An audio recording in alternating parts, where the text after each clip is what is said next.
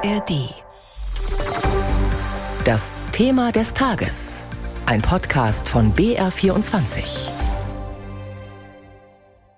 Ich habe aber eine Vorstellung vom Land. Ich möchte, dass Bayern Bayern bleibt, auch wenn die Welt sich ändert. Das heißt, Wohlstand für alle, nicht nur für die Reichen. Und kein Gegensatz zu Ökologie und Naturschutz. Ich möchte ein Bayern, in dem moderne Technologie vorangebracht wird und wir trotzdem unser Brauchtum, unsere Traditionen pflegen können. Und ich möchte ein Land haben, in dem Freiheit, die Lebensführung für einen da ist und gleichzeitig die Sicherheit, diese freie Lebensführung praktizieren zu können. Da sagen wir Grüne ganz klar, fünf weitere Jahre Stillstand kann sich unser schönes Bayern schlicht nicht mehr leisten. Schluss also mit dem Herumgesödere und mit dem Herumgeeiwangere.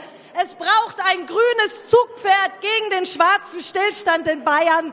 Es braucht also Grüne in der Regierung. Wenn ich höre, dass Sie die ganze Zeit Berlin kritisieren, wie kann man über andere herziehen, wenn man selbst nichts auf die Reihe kriegt? Keine Wohnungen, keine Windräder, keine Pflegeplätze und zu wenig Lehrer.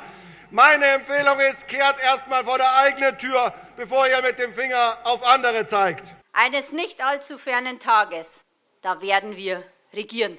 Alice Weidel ist Kanzlerin. Und dann werden wir die Verantwortlichen für diese heute katastrophalen Probleme, die Mittäter auf den Regierungsbänken und den Ministerien dieses Landes vollständig zur Verantwortung ziehen. Dieses Land wird derzeit politisch tief gespalten bis hin zu einer Situation der Regierungsunfähigkeit.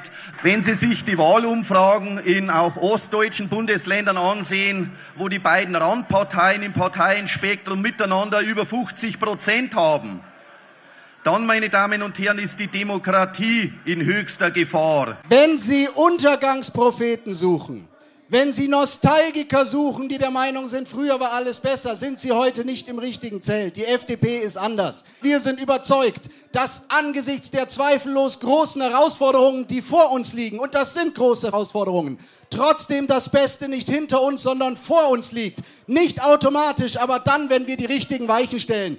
So klingt es, wenn in Bayern Landtagswahlkampf und Volksfestsaison zusammenfallen.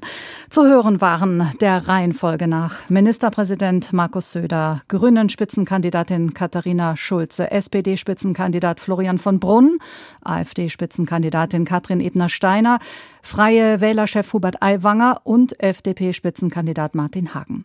Gesprochen wurde auf dem politischen Gillamus im niederbayerischen Abensberg. 35 Tage vor der Landtagswahl in Bayern sind alle Spitzenkandidaten und Kandidatinnen im Wahlkampfmodus. Traditionell haben die Parteien da vor allem ihre Konkurrenz im Blick.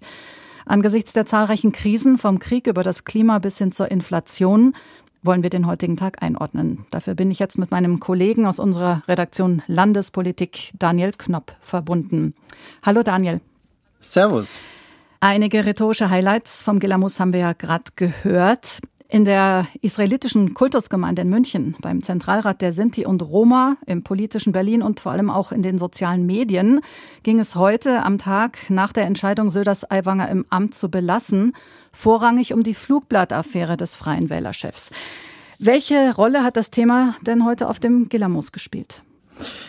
Es hat ein Thema gespielt, ein großes Thema sicherlich. Es war immer da, auch wenn zwei große Redner, nämlich Markus Söder und Hubert Aiwanger, darüber nicht geredet haben. Aber dennoch hat es ein großes, eine große Rolle hier gespielt. Ja, vielleicht gehen wir da mal ein bisschen ins Detail. Also du warst, glaube ich, auch bei der AfD.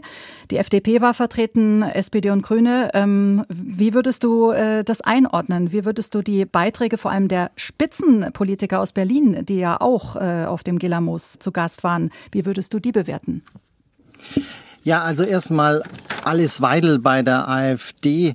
Das war schon eine Rede, äh, die, äh, die Anhänger der AfD dort, das war voll, es waren tausend Menschen da, mehr konnten auch nicht mehr rein. Es wurde gesagt, äh, dass draußen genügend warten. Alle haben dann auch auf Alice Weidel gewartet. Man hat das gemerkt, als sie dann kam, äh, war Unruhe und so weiter. Dann war auch der vorangegangene Redner nicht mehr so wichtig und dann kam sie und sie kam unglaublich gut an bei ihren Anhängern. Das muss muss man schon sagen. Das war eben natürlich auch die übliche Rhetorik. Wir werden von Wahnsinnigen regiert und Idioten, so wurde da gesagt von Alice Weidel und nur die AfD, so kann man im Prinzip sagen, kann da noch retten und auch ja sehr siegesgewiss. Also bald werden wir zum Beispiel in einem Bundesland regieren und da gab es auch natürlich äh, großen Applaus. Jetzt schauen wir vielleicht doch noch mal kurz in das Zelt, in dem Aiwanger gesprochen hat. Da war ja vermutlich die Schlange am längsten. Du hast gerade vorher gesagt, äh, Aiwanger hat kein einziges Wort zur Flugblattaffäre verloren. Aber er hat ja doch, glaube ich, eine Stunde geredet. Was für eine politische Vision für die Zukunft Bayerns hat der Freie Wählerchef denn da entworfen? Also er hat eine Rede gehalten, die er schon öfters gehalten hat. Das war jetzt keine neue Rede hier auf dem Gillermoos. Aiwanger beginnt ja immer mit hier Freunde des gesunden Menschenverstands. Das ist ganz wichtig bei Aiwanger kann man natürlich bei jeder politischen Partei sagen. Er spricht viel davon, dass Leistung honoriert werden muss. Äh, natürlich beim Heizungsgesetz ist klar, da braucht man überhaupt nichts Neues. Da ist er sich einig mit der Union. Und auch bei der Erbschaftssteuer, die will er sowieso abschaffen.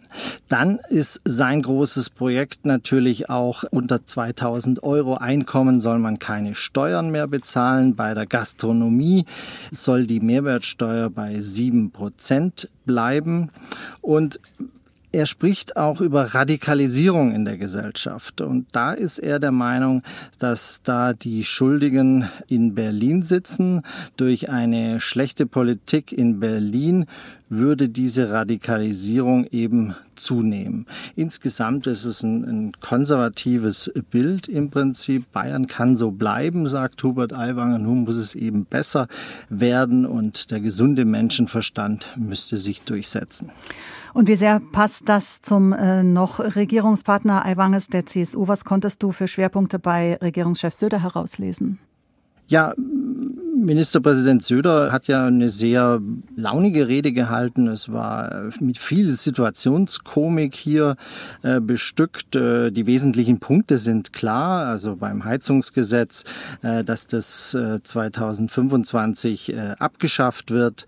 Äh, die Ampelkritik ist ganz wichtig. Dazu sind sie zurückgekehrt, beide, aber vor allem natürlich Markus Söder. Sie sollen sich nicht so viel mit sich beschäftigen in Berlin, sondern um die einheimische Bevölkerung sich äh, kümmern.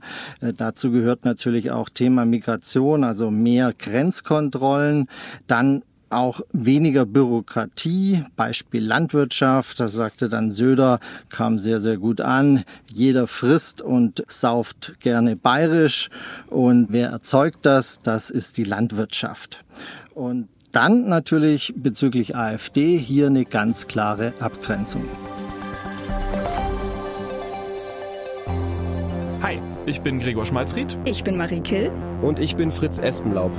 Moment, ich glaube, irgendwas stimmt heute nicht mit Fritz. Der klingt irgendwie anders. Kannst du das nochmal sagen? Okay, warte kurz, Moment. Ich bin Fritz Espenlaub. Okay, sorry. Das gerade nämlich, das war gar nicht meine eigene Stimme, sondern eine künstliche Intelligenz, die meine Stimme kopiert hat. KI kann das schon. KI kann tatsächlich jetzt super gut Stimmen klonen. Aber den kompletten Podcast machen kann sie nicht.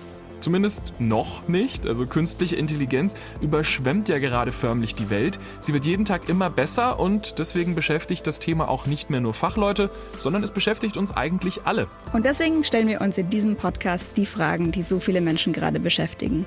Sind wir jetzt bald alle arbeitslos? Kann ich Bildern im Internet noch trauen? Und wie kann ich ChatGPT in meinem Alltag am besten einsetzen? Und wann muss ich diesen Podcast nicht mehr selber aufnehmen, sondern kann einfach meinen KI-Klon hinschicken? Fritz, die Frage, die stellen wir erstmal hinten an, okay? Okay, na gut. Aber sie steht auf der Liste. Der KI-Podcast. Jede Woche in der ARD Audiothek und überall, wo es Podcasts gibt.